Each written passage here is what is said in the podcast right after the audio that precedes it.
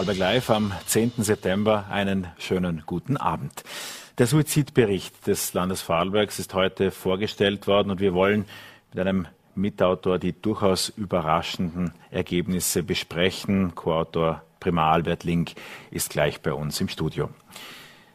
Stellen Sie sich vor, die Fahrt nach Wien könnte dramatisch verkürzt werden. Im Gespräch sind allein auch bei der Schienenverbindung mit dem Railjet 45 Minuten, die eingespart werden könnten. Dabei musste man größer denken. Die Arlbergstrecke spielt da plötzlich keine Rolle mehr. Was es damit auf sich hat, darüber sprechen wir mit dem Journalisten und Politblogger Johannes Huber in Kürze. Und zunächst wollen wir uns um die Vorarlberg Industrie kümmern, denn die Industrie will Diskussionen zu Klimaschutz, zu gesellschaftlichen Verantwortung und zu anderen kontroversen Themen, die man immer wieder diskutieren kann, jetzt auch auf ihrer Bühne äh, diskutieren lassen, und zwar in einem Heißluftballon. Was es damit auf sich hat und wie das Selbstbild der Industrie im beginnenden Herbst 2021 aussieht, dazu begrüße ich den Präsidenten der Industriellen Vereinigung, Martin Ohneberg, nicht im Heißluftballon, sondern bei uns im Studio heute Abend. Schön, dass Sie da sind. Danke für die Einladung. Sie haben eine Umfrage in Auftrag gegeben, wonach die Industrie nun von den Menschen in Vorarlberg repräsentativ als wichtigster Wirtschaftszweig gesehen wird. Was machen wir jetzt mit der Information? Ja, wir, wir haben bereits die letzten Jahre, seit 2017 messen wir jedes Jahr äh, sozusagen, welches ist der bedeutendste Wirtschaftsfaktor für, für, für Vorarlberg, wer ist verantwortlich für, für Beschäftigung und Wohlstand. Und in den letzten Jahren war eigentlich immer der Tourismus die Nummer eins. Und wir haben jetzt heuer äh, auch wieder die Studie gemacht und haben festgestellt, äh, festgestellt dass erstmals die Industrie die Nummer eins ist. Äh, wir haben einen, einen, Wert von fast 40 Prozent in der österreichischen, äh, in der Vorarlberger Bevölkerung erreicht. Und im Endeffekt ist es für uns auch ein bisschen der Beweis äh, natürlich, wie in der Corona-Krise die Industrie sozusagen sich auch entwickelt hat. Äh, die Industrie war zum Glück natürlich nicht behördlich geschlossen, so wie andere Bereiche, der Tourismus und Handel teilweise. Allerdings äh, waren wir natürlich auch konfrontiert und teilweise auch unmittelbar betroffen. Und ich glaube, es hat gezeigt, dass die Industrie der Fels in der Brandung ist. Und das war auch in den Jahren 2008, 2009 nach der großen Krise wo man gesehen hat, dass die Industrie die Voraussetzung ist, um eine schnelle Erholung wieder zu erreichen. Und ich glaube, das ist das, was auch, was wir auch immer wieder sagen und in der Vergangenheit auch immer ein bisschen in der Bevölkerung anders angekommen ist.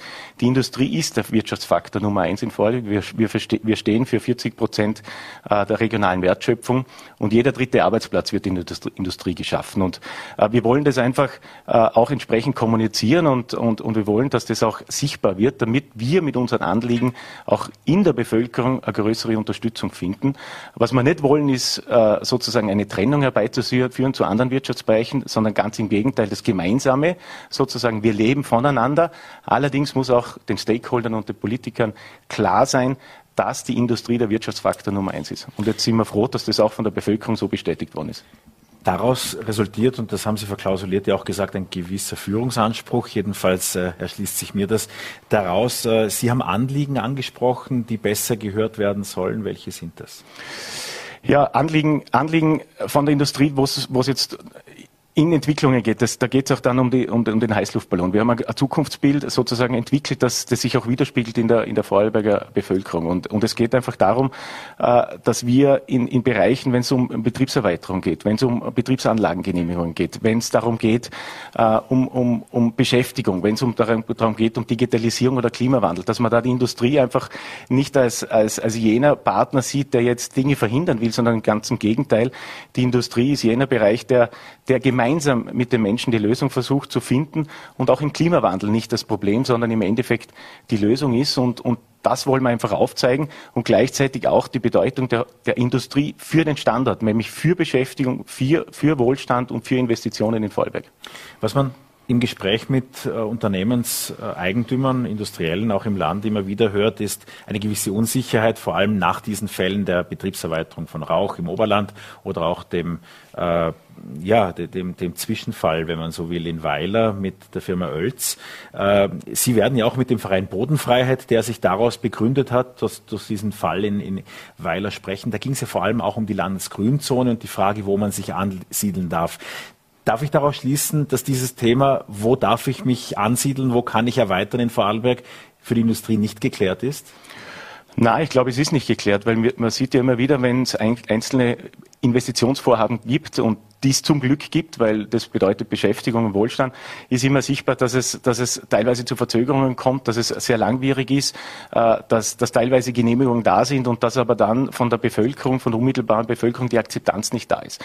Und deswegen glauben wir gerade, dass im Bereich der Raumordnung und der, in, in, im Grundverkehr einfach mehr Steuerung auch notwendig ist seitens des Landes. Und wir vertreten eigentlich immer äh, in dem Bereich Raumordnung immer eigentlich drei, drei Themen. Das eine, das muss sein, ich glaube, wir müssen einfach verdichteter und höher bauen letztendlich. Wir brauchen da eine stärkere Planung. Der zweite Bereich, ja, wir müssen äh, unbebaute Grundstücke oder gewidmete Grundstücke, die nicht bebaut sind, entsprechend mobilisieren, damit die auch in den, in, in, sozusagen in den, in den Verkehr kommen. Und als dritter Bereich glaube ich, wenn Säule 1 und 2 auch angegangen wird, muss man über die Landesgrünzone sprechen. Und wir sagen nicht weniger Landesgrünzone, sondern was wir sagen ist, die Landesgrünzone gehört neu überarbeitet. Es gibt Bereiche, die besser gewerblich gewidmet sind in der Landesgrünzone und dann gibt es aber gewerblicher Bereich, der eigentlich besser Landesgrünzone ist. Und das ist seit 40 Jahren eine statische, äh, äh, statische äh, sozusagen Raumordnung letztendlich und, und wir sind einfach der Meinung, das gehört dynamisch entwickelt, äh, weil sich auch die Industrie weiter weiterentwickelt. Und es geht da nicht nur um die Industrie, sondern das Thema leistbares Wohnen, Verfügbarkeit von Wohnraum ist, ist letztendlich ein Thema für die Menschen. Und insofern treten wir da natürlich auf, äh, nicht nur für die Industrie, sondern wirklich für uns alle. Landesgrünzone, das spüren wir auch aus den Rückmeldungen von Leserinnen und Lesern, klingt für viele ähnlich wie Naturschutzgebiet. Das ist es nicht, aber gleichzeitig ist es auch kein Industriegebiet. Was ist für Sie die Landesgrünzone? Also die Landesgrünzone, wenn man, wenn man die Erläuterung in der Regierungsvorlage anschaut vor 40 Jahren, äh, und wir haben uns die Mühe gemacht, da steht ganz klar drinnen, dass das eine, eine Vorhaltezone für Entwicklungs äh, für Wirtschaftsentwicklungen ist. Äh, sehr allgemein gehalten, Wirtschaftsentwicklung ist am Ende des Tages Gewerbe, Handwerk, Handel, Industrie. Also es ist der Wirtschaft vorbehalten sozusagen, um da Entwicklung zu erzielen. Und es hat sich einfach über die Jahrzehnte letztendlich genau zu dem, was Sie sagen, zur, zum Naturschutz letztendlich entwickelt. Und ich, genau das ist das, was wir bekritteln. Äh, aber gleichzeitig sagen, wir wollen nicht weniger Landesgrünzone, sondern wir wissen, wir brauchen den Lebensraum. Es muss ein gutes Miteinander sein zwischen dem Lebensraum und dem Wirtschaftsraum. Aber es kann nicht so statisch äh, gesehen werden. Und es gibt ja auch gute Beispiele in Vorarlberg, wo dann eigentlich schon äh, Betriebe sozusagen angesiedelt sind, wo es dann um Erweiterungen geht, wo schon äh, Gleis, äh, Gleisanbau und alles vorhanden ist. Und dann will man Erweiterungen erreichen und dann geht es nicht, weil es in der Landesgrünzone ist. Und ich glaube, das sind einfach Dinge, wo man sich vernünftig überlegen muss, wie kann man dem Unternehmen auch helfen? Wie kann man Industrie helfen? Das letztendlich Beschäftigung, Wohlstand und Arbeitsplätze schafft. Das heißt aber die konkrete Forderung auch an die Politik, die Landesgrünzone neu zu ordnen. Die Landesgrünzone unserer Ansicht nach gehört neu geordnet, es gehört neu gedacht, gehört neu entwickelt im Zusammenhang mit der einen Seite mit der Mobilisierung bestehender äh, unbebauter Grundstücke und Was auch Sie sich da vorstellen? Ja, was könnte, na, Abgaben, ich meine, insgesamt muss man sagen, die Abgabensituation ist, ist, ist, ist hoch genug. Also wir, ich glaube, da kann man, könnte man über Modelle nachdenken, die zumindest auf, ausgabenneutral, aufkommenneutral sind. Dass man zum Beispiel überlegt, okay, äh, wenn, äh, dass man eine Bodenabgabe für einen gewissen Zeitraum zahlt und dass diese dann, wenn Beschäftigung entsteht, auf die Kommunalsteuer zum Beispiel angerechnet wird. Ich glaube, solche Modelle muss man diskutieren, weil wir wissen, dass natürlich Grund, Grund und Boden äh, derzeit teilweise nicht bebaut wird, frei zur Verfügung steht. Und das gilt natürlich natürlich auch für den Wohnbereich. Man könnte sich ja überlegen, dass man eine Abgabe auch dort zahlt und wenn gebaut wird, wenn Wohnungen entstehen, dass das entweder über die Wohnbauförderung oder über andere Mittel zusätzlich angerechnet wird äh, äh oder kompensiert wird. Also ich glaube, es muss ein Modell sein, das zumindest aufkommensneutral ist, weil die Belastung groß genug ist, aber man muss es, glaube ich, schon incentivieren. Sie kappern einen Heißluftballon. Es steht auch Ihre Werbelinie mit den Industrie für die Menschen. Die Menschen jedenfalls eine sehr liebende, für die Menschen da. inklusive Werbelinie auf dem äh, Ballon. Sie heben ab, unter anderem mit Klimaaktivistin Hildegard Breiner. Wenn Sie dort zu Beginn des Gespräches auch erwähnen, dass die Industrie oder die Wirtschaft Anspruch auf die Landesgrünzone erhebt, dann dürfte es eine kurze Ballonfahrt werden. Das glaube ich nicht, weil ich habe mit der Frau Breiner über das Thema schon mal diskutiert und, und, und es gibt durchwegs auch vernünftige Zugänge. Sie, ist jetzt, natürlich ist sie nicht jene, die sagt, die Landesgrünzone muss, ist, ist jetzt frei und, und soll bebaut werden, aber ich glaube, sie ist schon auch zugänglich zur Diskussion zu sagen, ja, wir wollen nicht weniger Landesgrünzone, aber wir wollen sie vielleicht neu strukturieren, neu organisieren.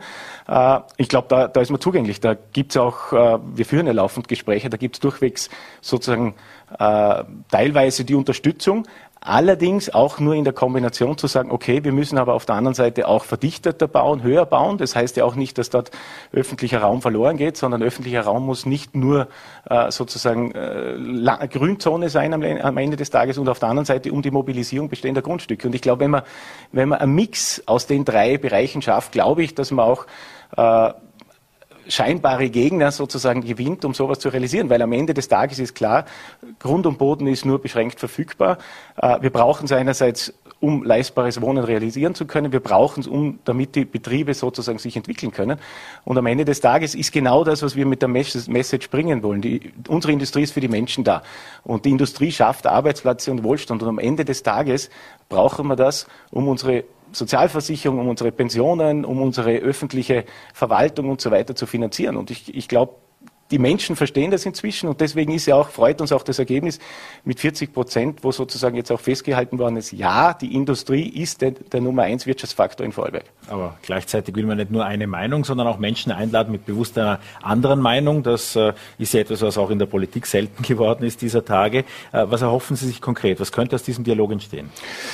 Ja, was wir uns erhoffen, erstens einmal, das ganz wichtig ist, wir wollen das Gemeinsame vor das Trennende stellen. Also es, es, es, es, es, scheint, es scheinen sozusagen Gegenpositionen zu sein und wir haben ja bewusst so auch kontroversiell ausgewählt.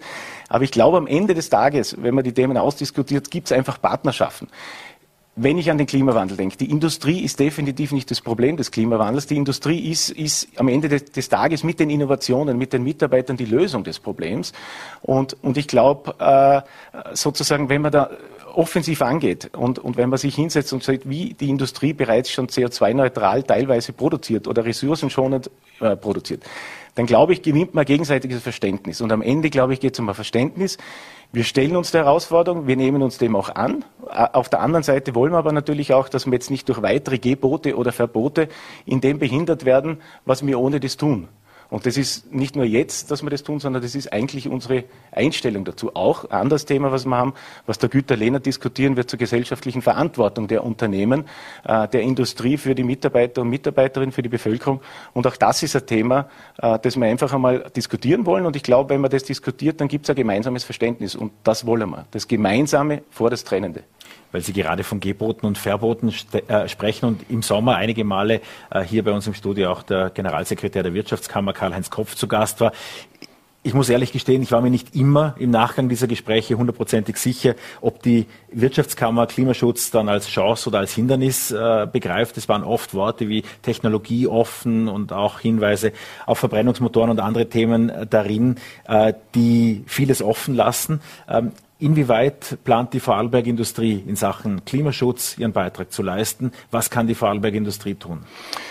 Also erstens glaube ich, äh, hat die Vorarlberg Industrie in den letzten Jahren schon viel getan dazu. Das ist für uns ein, ein kontinuierlicher Prozess, äh, den, den wir gehen. Das ist einerseits natürlich in der im, im, im, im Rohstoffeinsatz, äh, in der Auswahl der Lieferanten, die teilweise da sind, wo, wo schon entsprechende äh, auch Maßnahmen getroffen werden, wo man möglichstweise versucht, CO2 äh, schonend einzukaufen. Auf der anderen Seite gibt es ja viele Initiativen über die Plattform V oder andere Initiativen, wo man, äh, wo man Mobilität zwischen den Unternehmen nutzt, die natürlich elektrisch äh, sozusagen an, an, äh, angetrieben wird. Es gibt viele Initiativen, wo es darum geht, äh, auch Überlegungen bezüglich Wasserstoffs, verstärkten Einsatz im Wasserstoff, um, um die Dekarbonisierung der Industrie zu erreichen. Und generell muss man auch sagen, auch das ganze Thema Effizienz der Produktion, der Betriebsanlagen äh, führt am Ende des Tages auch dazu, dass der Ressourceneinsatz geringer ist. Wir haben ganz tolle Unternehmen im 3D-Druck beispielsweise in Vorarlberg, die bemüht sind,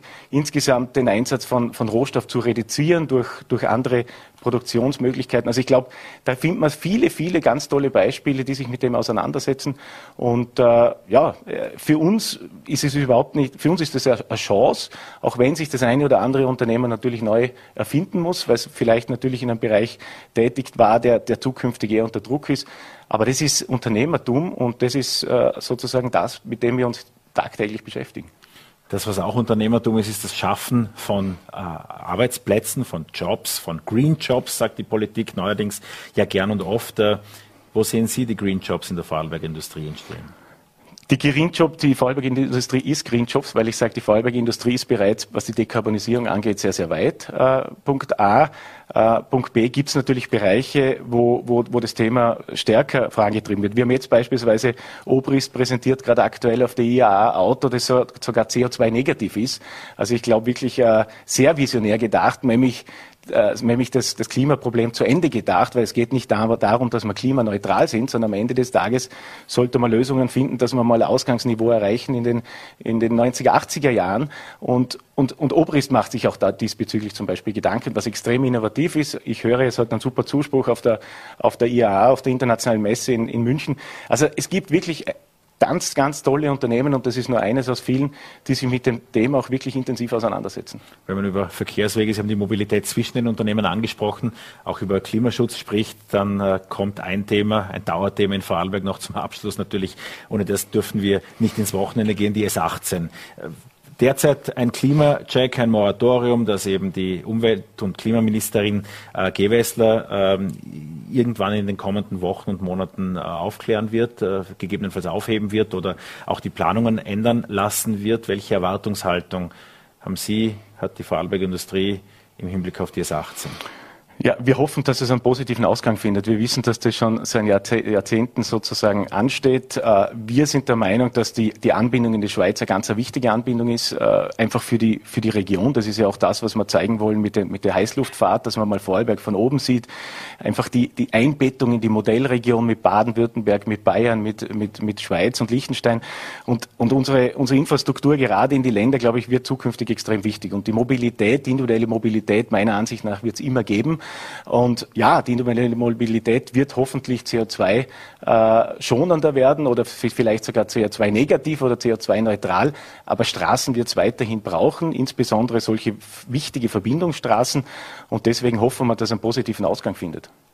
Der Präsident der Vorarlberger Industriellen Vereinigung war das. Martin Ohnenberg, vielen Dank für den Besuch am Freitagabend bei uns im Studio. Danke für die Einladung.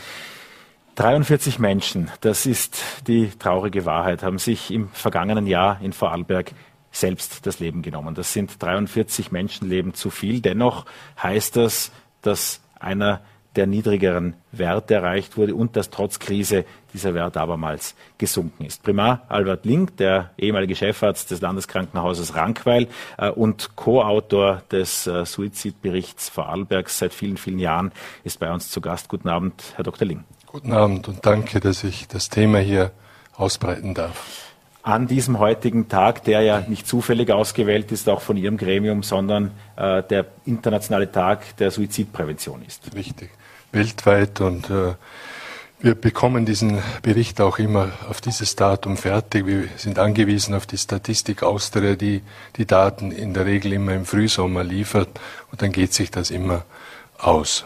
Es ist ein Argument, das vor allem auf sozialen Netzwerken die Runde gemacht hat, auch auf Telegram, durch die Pandemie, vor allem durch die harten Einschnitte, die wir alle haben ertragen müssen und irgendwie gemeistert haben, äh, sei die Suizidrate gestiegen. Ja. Offenbar falsch. Das ist eindeutig falsch und das ist für mich jetzt auch wieder ein äh, heißes Argument, diesen Suizidbericht jedes Jahr zu erstatten.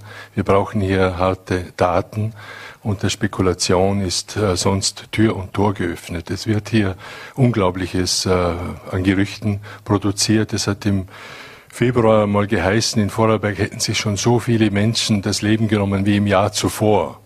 Das war klar, dass das fake ist. Und erst gestern lese ich einen Leserbrief, wo ein Akademiker sogar behauptet, dass er von einem deutschen Psychiater gehört hat, dass in Deutschland die Suizidrate viermal höher ist wie andere Jahre. Beides ist falsch. Die Suizidrate hat bei uns, übrigens auch in Deutschland und in vielen anderen Ländern, nicht zu, sondern sogar leicht abgenommen. Obwohl, und da bewegen wir uns auf dem Boden der gesicherten wissenschaftlichen Fakten und auch der Einordnung von Wissenschaftlern, ursprünglich schon die Erwartung da war, dass die Krise mit der Suizidrate ja. etwas machen könnte. Das wissen wir von anderen Krisen, Weltwirtschaftskrise, Finanzkrise, frühere Umweltkrisen, dass oft äh, entweder relativ rasch oder mit Latenz dann die Suizide zugenommen haben. Wir sind auch nicht sicher, ob wir schon aus dem gröbsten heraus sind. Es ist so, dass natürlich diese Seuche zunächst zu einer Mordsolidarisierung geführt hat. Äh, viele Dienste haben sich letztes Jahr gewundert, dass äh, weniger Betrieb war. Offenbar hat da, haben da Selbstheilungskräfte oder auch Solidarität, Nachbarschaftshilfe etc. sehr viel geholfen. Inzwischen äh, stellt man aber eine gewisse Ermüdung fest und laufen diese Beratungsstellen voll. Das berichten auch in Vorarlberg die Kollegen. Und da müssen wir schon auch äh, darauf achten, dass das nicht mit Latenz dann doch auch durchschlägt auf die Suizide. Ich bin allerdings optimistisch, dass unser soziales Netz das doch auffangen kann. Die Latenz, die Sie ansprechen, war ja auch bei der Wirtschaftskrise 2008 und in folgenden Jahren der Fall. Das heißt, dass eine Erhöhung der Zahlen nicht unmittelbar, sondern auch in den ja. Jahren danach dann spürbar wird. Richtig, das hat man in Südeuropa sehr gut äh, gespürt, also in Spanien, in Griechenland, wo die gröbsten äh, Verwerfungen waren, dass dort die Suizidrate um 20, 30 Prozent gestiegen ist. An den österreichweiten Zahlen, es sind 838 Männer und 234 ja. Frauen österreichweit, die sich das Leben genommen haben, sieht man auch diesen für Sie altbekannten Geschlechterunterschied ja. stark. Äh, erläutern Sie doch nochmal, wieso die Verteilung auf die Geschlechter so ja. unterschiedlich ist. Das haben wir weltweit, äh, bis auf wenige Ausnahmen, dass etwa drei bis viermal so viele Männer wie Frauen Suizid begehen. Dafür gibt es äh, viele Erklärungen bis ins Biologische hinein bis in die hormonellen Turbulenzen, Testosteron, äh, andere Art Aggressivität, Impulsivität, höhere Betroffenheit mit Suchtkrankheiten, vor allem Alkohol. Und auf der anderen Seite positiv die Resilienz von Frauen offenbar höher. Sie sind stärker, halten mehr aus. Das hat auch natürlich oft mit der Mutterrolle zu tun. Bis eine Mutter sich das Leben nimmt, äh, von ihren Kindern weg braucht es sehr, sehr viel. Und das ist auch ein Schutzfaktor und alles zusammen. Natürlich auch äh, die unselige Tendenz von Männern, es bis zuletzt darauf ankommen zu lassen und äh, es sich zu schämen, Hilfe zu holen, ist hier natürlich auch ein Faktor, den wir immer wieder bekämpfen und wo alle Dienste immer wieder berichten, dass sich Männer eben schwer tun, oft Hilfe zu holen. Ein kleiner Satz in diesem Bericht oder in der Mitteilung darüber war, dass es im vergangenen Jahr keinen Kindersuizid ja. in Vorarlberg gab. Ja. Was gibt es zu diesem Bereich, der ja, für Eltern erschreckend klingt und nicht Kindersuizide sind Gottlob selten. Wir nehmen Kinder bis 14. In Vorarlberg kommt es alle drei, vier Jahre leider auch dazu. Dieses letzte Jahr nicht. Und äh, man kann auch sagen, dass natürlich im Vergleich zu früher Kindersuizide viel, viel seltener geworden sind. Das hat damit zu tun, dass Kinder heute anders aufwachsen, nicht mehr diesen dieser Pressure ausgesetzt sind wie früher, dass sie eher auch aufgeklärter sind und eher auch äh, Schutz bekommen in Schulen oder durch äh, Schulpsychologen etc. Also von daher äh, kann man sagen, Gott sei Dank sind das immer Ausnahmen. Vom Altersspektrum, wenn wir jetzt also bei den Erwachsenen bleiben, so ist auch zu sagen, dass es dann Männer, Sie haben auch die Hormonwechsel angesprochen, Männer mittleren Alters ja. sind. Es ist hier wahrscheinlich der Leistungscharakter auch anzusprechen oder eben die Krise, wenn es mit der Leistung nicht mehr ausgeht, da kommen wir in den Bereich der Erschöpfungsdepression, des Burnout hinein. Und sonst haben wir äh, im Vergleich zu anderen Bundesländern äh, doch immer noch den Vorteil, dass sich ältere Menschen wie uns etwas seltener suizidieren. Also es dürfen ältere Menschen wie uns noch relativ gut aufgehoben sein vor Jahrzehnten, und das war 1987, als Sie das erste Mal an dem Bericht mitgearbeitet haben, auch der Fall, gab es noch gut doppelt so viele Suizide wie heute. Richtig. Wie ist es über die Jahre gelungen, diese Zahl ja. nachhaltig zu halbieren? Dafür kann man mehrere Faktoren anführen. In erster Linie sicher die Enttabuisierung. Es war früher leider oft so, dass Menschen mit Gemütskrankheiten, mit Problemen oft äh, keine Hilfe gesucht oder gefunden haben. Und seit wir darüber offen sprechen, ist äh, hier eine ganz andere Situation. Es haben sich Behandlungsmöglichkeiten ergeben. Wir haben äh, doch das äh, Faktum, dass wir Krankheiten, die früher vor allem zu Buche geschlagen haben, die, die Psychosen, das manisch-depressive Kranksein und so weiter, heute besser behandelbar sind und damit auch das Risiko dort geringer geworden ist. Auf der anderen Seite nehmen jetzt so die sogenannten Zivilisationskrankheiten zu, eben das Burnout etc., die Suchtkrankheiten. Und da müssen wir dann eben unsere auch Angebote und Behandlungsmodalitäten darauf ausrichten.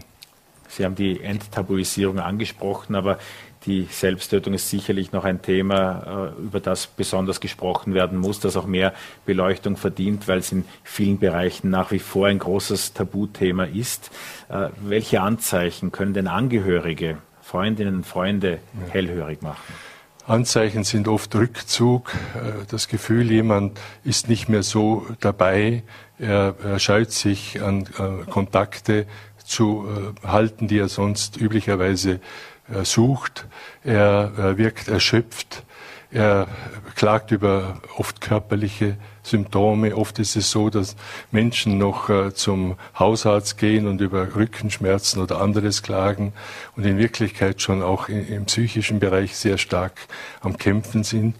Und wenn jemand solche Äußerungen tut, ich kann bald nicht mehr oder mir macht's Leben keinen Spaß mehr, dann sollte man nicht weghören, sondern nachfragen. Kann sein, dass das eine momentane Verleiderstimmung ist, die nichts bedeutet und kann sein, dass man dann darauf kommt, dass dieser Mensch schon längst in dieser suizidalen Krise oder Entwicklung drinnen ist und sehr darauf angewiesen ist, dass andere dann ihn äh, sozusagen motivieren, Hilfe zu suchen.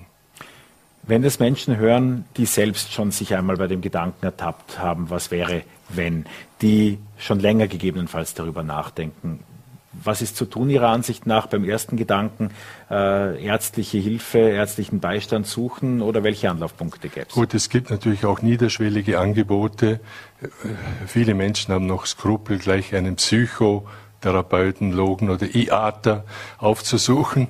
Und da gibt es zum Beispiel die Telefonseelsorge, niederschwellig, anonym, wo man äh, sich aussprechen kann und dort auch Tipps äh, bekommt, wo man sich hinwenden könnte. Es gibt viele Beratungs- und Behandlungsstellen im ambulanten Sektor. Oft ist der Hausarzt eine An Anlaufstelle. Also von daher haben wir in Vorarlberg durchaus äh, viele Punkte, wo man hier andocken kann. Der Suizidreport Vorarlbergs ist heute veröffentlicht worden. Danke, Primar Albert Link, für den Besuch bei uns im Studio. Und danke, dass ich es hier noch äh, erörtern konnte. Wir sind sehr darauf angewiesen, dass wir das auch verbreiten und den Menschen damit auch ein Zeichen geben, dass es uns nicht egal ist, wenn sich Leute das Leben nehmen, sondern dass man da dagegenhalten soll. Herzlichen Dank. Gerne, das kann niemandem egal sein. Wir wollen nun Johannes Huber, Politik, Journalist, der auch regelmäßig in den VN äh, publiziert, aber auch äh, Politblogger von die Substanz.at bei uns begrüßen am Freitagabend. Hallo Johannes. Ähm, wir reden heute über die Arlbergstrecke aus dem Grund, weil den Kommentar, deinen Samstagskommentar, den du abgeliefert hast, der wird sich diesem Thema widmen. Du hast dazu recherchiert, hast dich mit dem Thema beschäftigt. Ähm, worum geht's in der Anbindung von Vorarlberg nach Wien und den Chancen?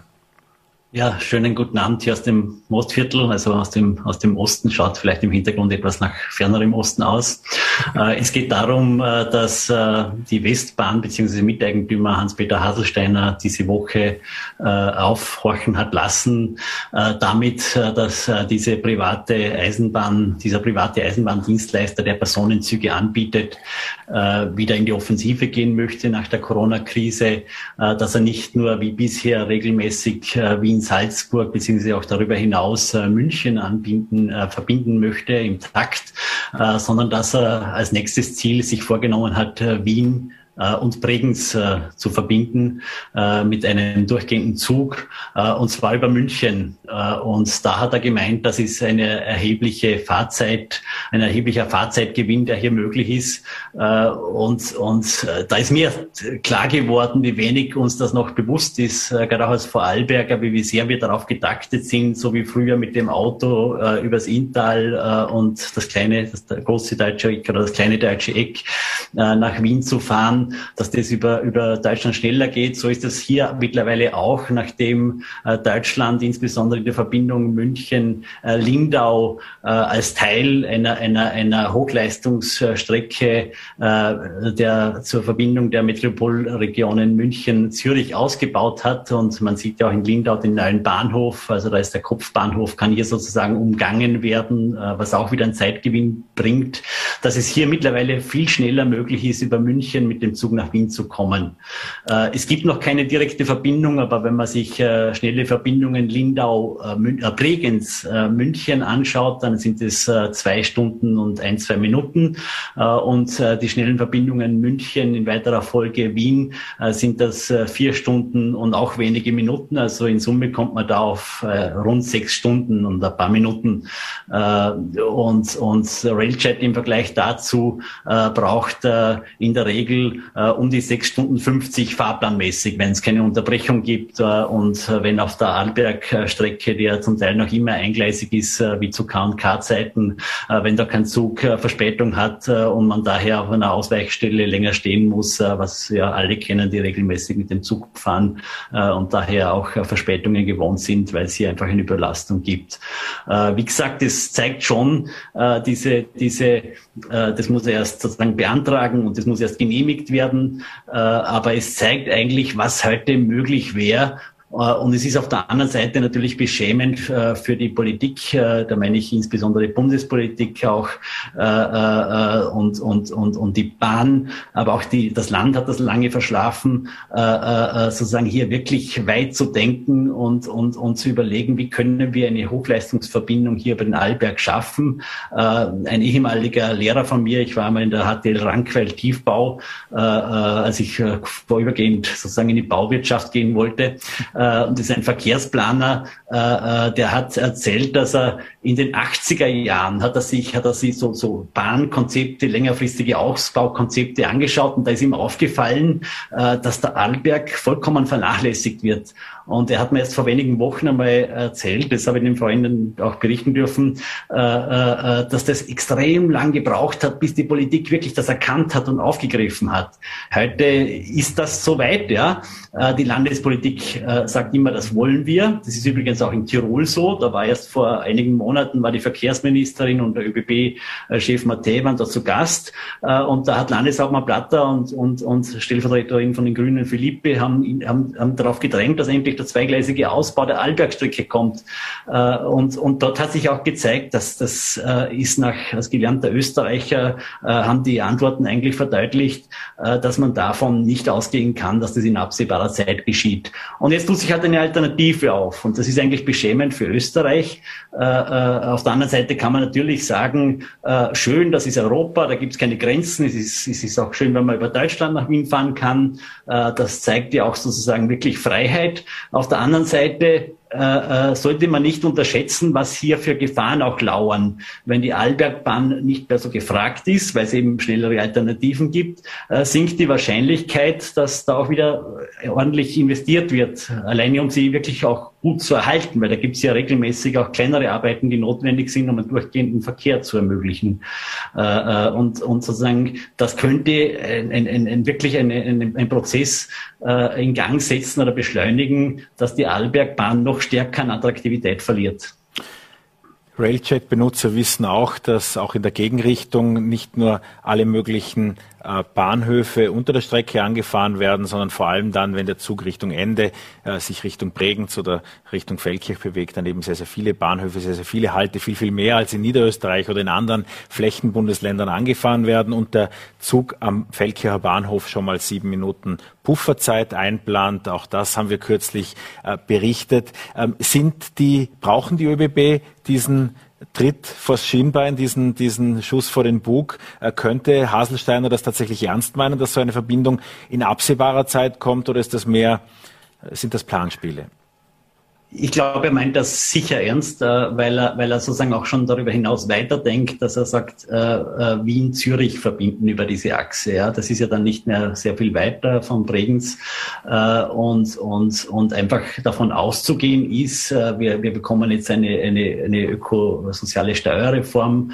Das läuft offenbar darauf hinaus, dass Zertifikatehandel eingeführt wird, also um das abzukürzen, dass alles, was mit Emissionen, mit CO2-Emissionen verbunden ist, teurer teurer wird, dass Fliegen teurer wird, dass das Autofahren teurer wird, dass die Bahnattraktivität gewinnt. Äh, Haselsteiner sagt, äh, Wien, München, das sind doch, äh, äh, schlag mich nicht, 400 Kilometer äh, rund, äh, gesagt, da kann ich schon mit dem Zug, wenn ich aufs Zentrum zu Zentrum muss, kann ich mit dem Zug schon schneller verbinden.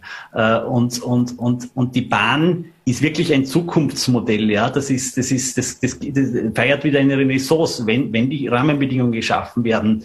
Äh, die ÖBB haben offensichtlich andere Prioritäten, beziehungsweise sind natürlich die ÖBB äh, äh, äh, sozusagen auch immer Getriebene der Politik. Äh, und da ist sicher das Problem, dass Vorarlberg nicht den Stellenwert hat für die Bundespolitik äh, und, und Vorarlberg auch, auch, auch offenbar nie das Gewicht hat einbringen können. Äh, äh ich erinnere mich äh, vor 20 Jahren, als die FPÖ mit Jörg Haider sozusagen als Kärntner Landeshauptmann in die Bundesregierung gekommen ist, war das Teil äh, äh, der Koalitionsbedingungen von ihm, dass der Choralmtunnel gebaut wird. Ja, das ist, das hat Dimensionen. Äh, das Geld, was dort verwendet wird, was er da sozusagen herausgeschlagen hat, das war einfach fast sozusagen ein politischer Deal. Da, da ist es nicht so sehr darum gegangen, braucht man das, ist das notwendig, sondern ein politischer Deal. Äh, äh, um das Geld könnte man die Arlbergbahn wahrscheinlich viergleisig ausbauen, ja, mit, mit, mit, mit zusätzlichen Tunnels, ja. Also, also das geht schon darum zu sagen, was will man politisch, äh, was kann man auch politisch erreichen. Und da fällt offenbar, äh, ist Vorarlberg äh, zu weit weg von Wien, wird dem nicht, wird dem nicht die Bedeutung beigemessen. Johannes Huber war das. Vielen Dank für diesen Impuls. Wer mehr von Johannes Huber lesen will, kann das morgen mit einem zusätzlichen Aspekt den Güterverkehr betreffend in den Vorarlberger Nachrichten tun, aber auch jederzeit auf die Substanz.at, deinem Politikblog. Und äh, schön aufgezeigt, dass Wünsche, Pläne, Visionen in Sachen Verkehrsanbindung und Bahnverkehr in Vorarlberg auch abseits der ewigen Debatte, ob in Bregenz etwas unter- oder oberirdisch oder ob ein neuer Bahnhof dort oder da entsteht, sicherlich auch groß, großräumiger notwendig sind. Danke, Johannes. Schönen Abend ins Mostviertel. Vielen Dank für die Einladung. Schönen Abend. Ich wünsche Ihnen allen ein schönes Wochenende, bedanke mich sehr für die Aufmerksamkeit und für Ihre Treue bei Vorarlberg Live. Äh, wir sind am Montag wieder für Sie da, gewohnt um 17 Uhr hier auf Voller.t, VNRT und Ländle TV.